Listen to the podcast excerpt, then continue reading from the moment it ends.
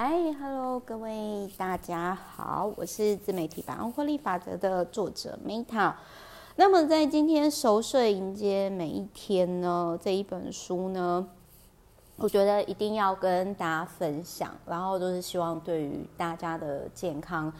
有帮助。那就是我先讲一下，就是说呢，我之所以会想要分享这本书，是因为最近我有一个就是。事业做得很成功，然后蛮有钱的老板朋友，然后他就其实他很瘦哦，他没有很胖，因为在我以前我我会觉得就是说那种睡眠呼吸中止症，就是那种睡觉就是俗称会打鼾的人，我觉得是因为他很胖，所以才会打鼾。但是让我很意外的是，那个老板朋友就跟我说。就是，反正他就是有分享说，他其实就是睡眠呼吸中止症蛮严重，可是他真的很瘦，就是你很难想象说，这个没有肚子的人，然后他居然会就事业那么成功，然后又那么健康，然后家庭事业有成，然后这样的人，就是，哎，原来他的睡眠品质没有。没有很好，然后我那个时候我就好奇，就是因为他就是去做那个鼻甲的手术，然后我我觉得那个有点可怕，我个人可能就不太敢尝试。但是各位知道为什么我会那么好奇吗？因为我天生从小我就是有严重的过敏鼻塞，然后随着我年纪越大，像我现在三十几岁嘛，然后就是就越来越严重，特别是像。最近啊，就是就是不论是不是在台北，就是真的天气很湿冷，然后我整个鼻子就是会塞到不行，就是真的没办法呼吸的那一种，就是有一边 你可以听到这个声音，就是 这样子。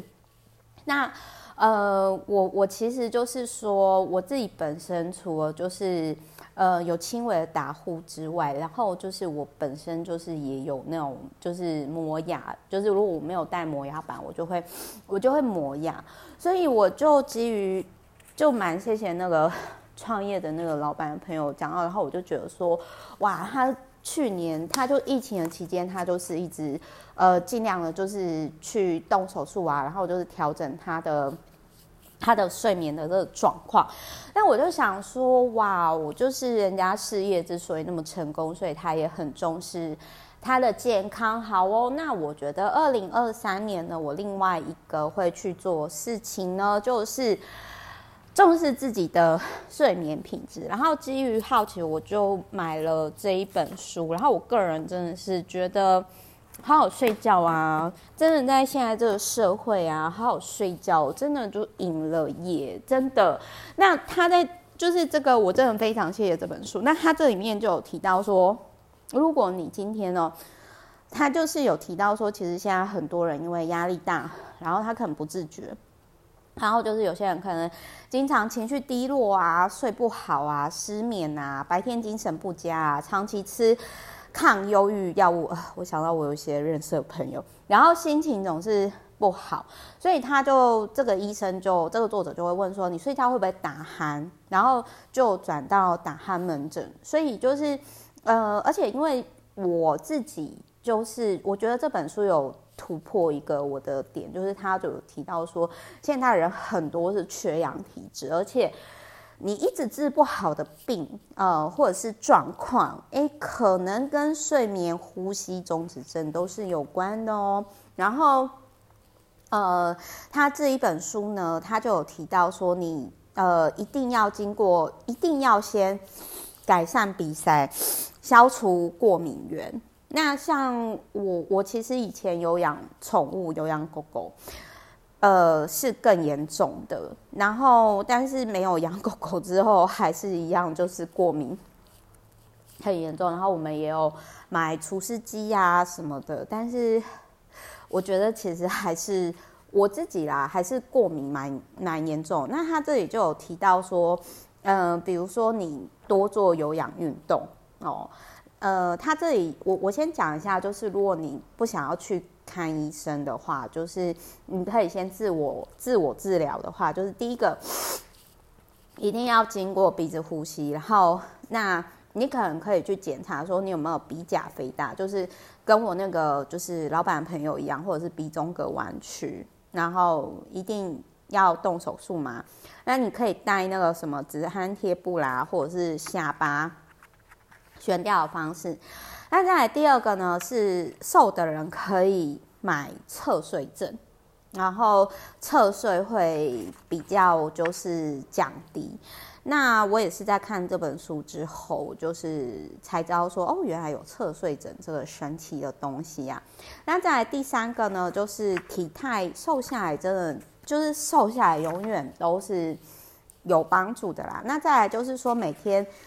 可以练习十分钟的舌头跟那个就是跟就是就有点像是眼睛运动，然后舌头也可以做运动这样。然后再来就是治疗法五，就是说，如果你跟 Meta 一样，就是说身体比较虚的话，就是比如说容易流汗啊、爱睡觉啊，然后就是比较容易气虚，就可以看中医这样子。那还有就是呃，治疗法六，就是说可以去练气功。那这六个当中，我想要跟大家分享，就是我自己之前就是。呃，有尝试过，比如说我去看鼻塞，那个真的是治标不治本，所以我我打算我明年呢，真的我要去检查我自己到底有没有鼻中隔弯曲或者是鼻甲肥大的问题。那再来就是说，我也会考虑去买个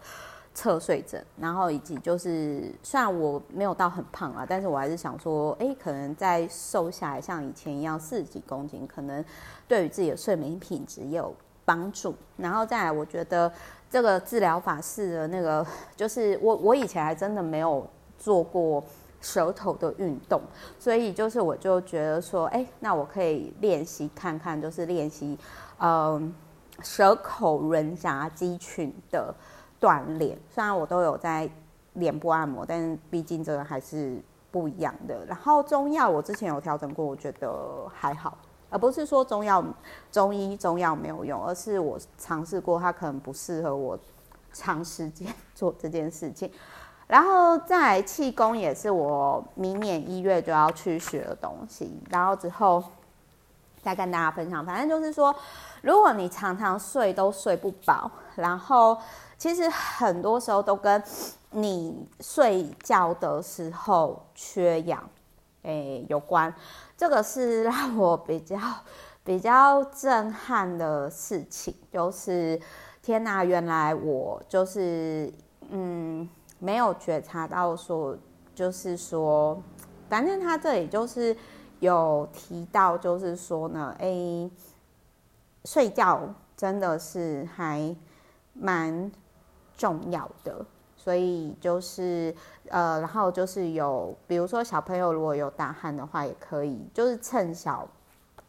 就可以解决。然后还有就是说，他有提到说，哎，该怎么去检查，然后就是怎么去测量啊，就是血氧计啊这些的，大家有兴趣呢都可以参考。那我非常谢谢。李学宇医生呢，在睡眠呢研究了三十年，然后就是并且发表了超多的 paper，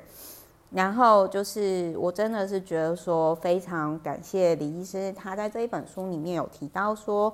睡得好呢就会带来美丽的一天。那我个人真的是觉得说睡得好就赢了，而且我很欣赏这种一生悬命的人，以及就是其实我觉得睡得好不仅是。